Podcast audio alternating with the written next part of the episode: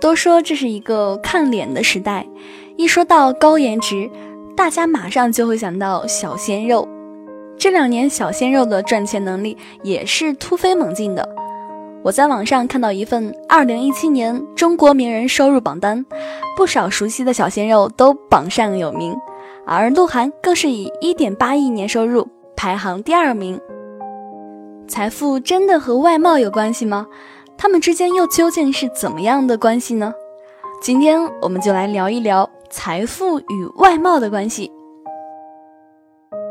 理财更简单，人生更自由。亲爱的简七理财的小伙伴，欢迎收听今天的电台内容。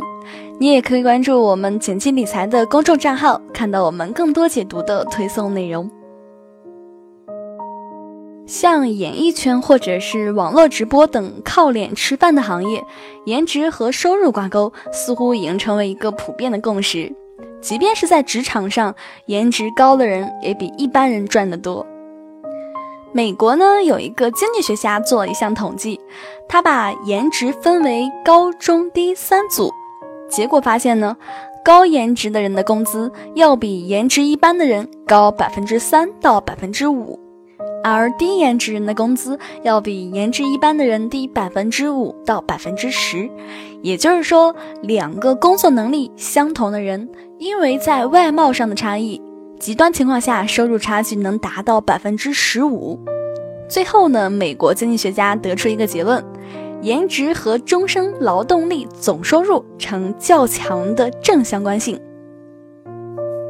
看起来颜值越高，收入越高，已经是铁板钉钉。对此，中国学者却提出了不同的说法：漂亮总体上有助于提高收入，但是如果漂亮的过头了，收入反而会下降。上海社科院人口研究所一九九六年对上海市三万多个十七到六十岁的个体样本进行调查，调查数据把颜值分为五组：非常差、较差、一般、较好和非常好。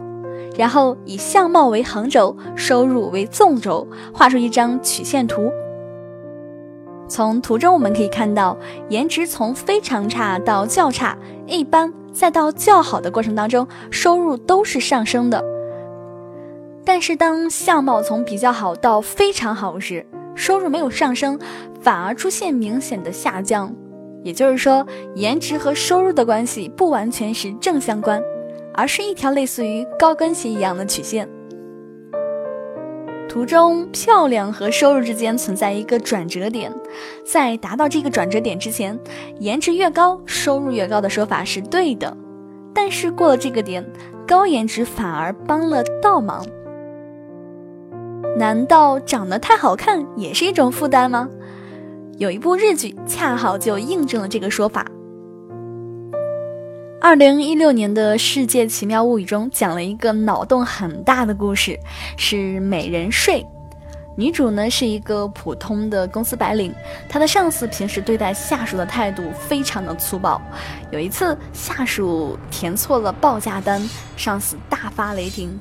但是当他知道是犯错的女主后，态度突然改变。没办法呀，谁叫女主是公司的颜值担当呢？所以在职场上总是受到优待。女主平时和同事出去吃饭也会得到免费的福利，别人还出钱让她登上杂志封面。不过好日子很快就到头了。有一天，政府由于财政紧张，决定开始征收美人税。理由呢也很简单，你们平时占了那么多的便宜，也该为国家做贡献了。美人税的税率根据颜值划分，颜值越高呢，需要交的钱就越多。那像女主这样的要交百分之二十的税，不管是吃饭还是购物，都要比别人多付百分之二十，连工资都被扣了百分之二十。女主不干了，联合其他美女向政府抗议。税务局告诉他说。这里你交税最多，证明你的颜值得到了官方认可，这可是国家级的荣誉啊！嗯，他一想有道理啊，不仅不抗议了，还觉得自己的税率不够高，反而拼命的健身美容，要让自己变得更加漂亮，超过其他的美女。经过一番努力，他把自己的美人税税率提高到百分之三十，目标是达到了，但是代价也很巨大。高额的税率让她变成了月光族，连公司都因为负担不起美人税，让她提前退休了。为了逃避交税，她决定自毁形象，把自己打扮成如花。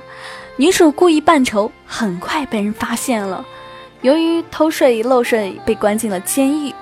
两年后呢，女主出狱了。她买完东西要付钱时，却惊讶地发现自己居然不用交美人税了。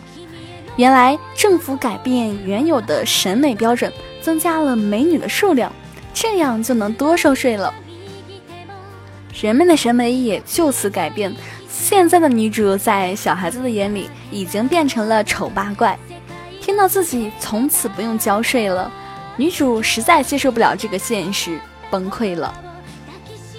为什么最漂亮的人并没有大家想象中的一帆风顺呢？我想原因大概有两个。第一个呢，是因为物以类聚，人以群分。超长的美貌会给人带来压力，我们更加愿意和自己差不多的人打交道。没有谁会喜欢被人碾压的感觉，所以漂亮到没朋友这句还真不是玩笑话哦。第二点呢，我想是因为外貌突出，但是其他能力平平。剧中的女主因为太漂亮，工作上犯了错也会被原谅。那时间一长，就习惯性的用外貌来掩饰能力的不足。其实漂亮本身没有错，但是也不能忽视其他方面能力的培养。如果其他能力发展不均衡，整体落差太大，也会给人带来不好的印象。所以好像这样看来，长相还真是门学问。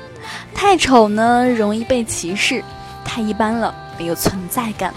太美呢，又容易被排斥，最好就是比普通人漂亮一点，但是没有达到最漂亮的程度，似乎更有可能成为人生赢家。不过高跟鞋曲线也只能代表大部分人的规律，现实当中我们看到有许多嗯商业大佬长得其实并不好看，但是也并不妨碍他们做出一番事业。由此可见，一个人的成功并不完全取决于外貌，所以与其埋怨自己不漂亮，不如好好打磨自己的内在实力。我们完全可以突破高跟鞋曲线的限制哦。好啦，今天的内容就到这里。如果你喜欢今天的内容，欢迎给我点个赞哦。你觉得颜值对收入的影响大不大？你或者你身边有没有朋友因为颜值而得到额外福利的故事呢？欢迎给我留言哦。更多解读可以关注我们的公众账号“简七独裁”，简单的简，汉字五六七的七，我在那里等你哦。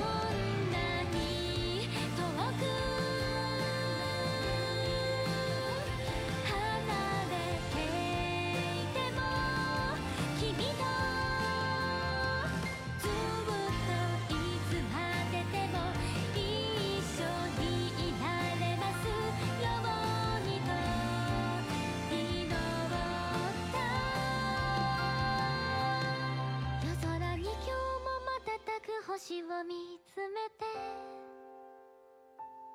こぼれる涙を一人こらえていたよ。言葉を持たない。月が私なら君という星。見つめ続け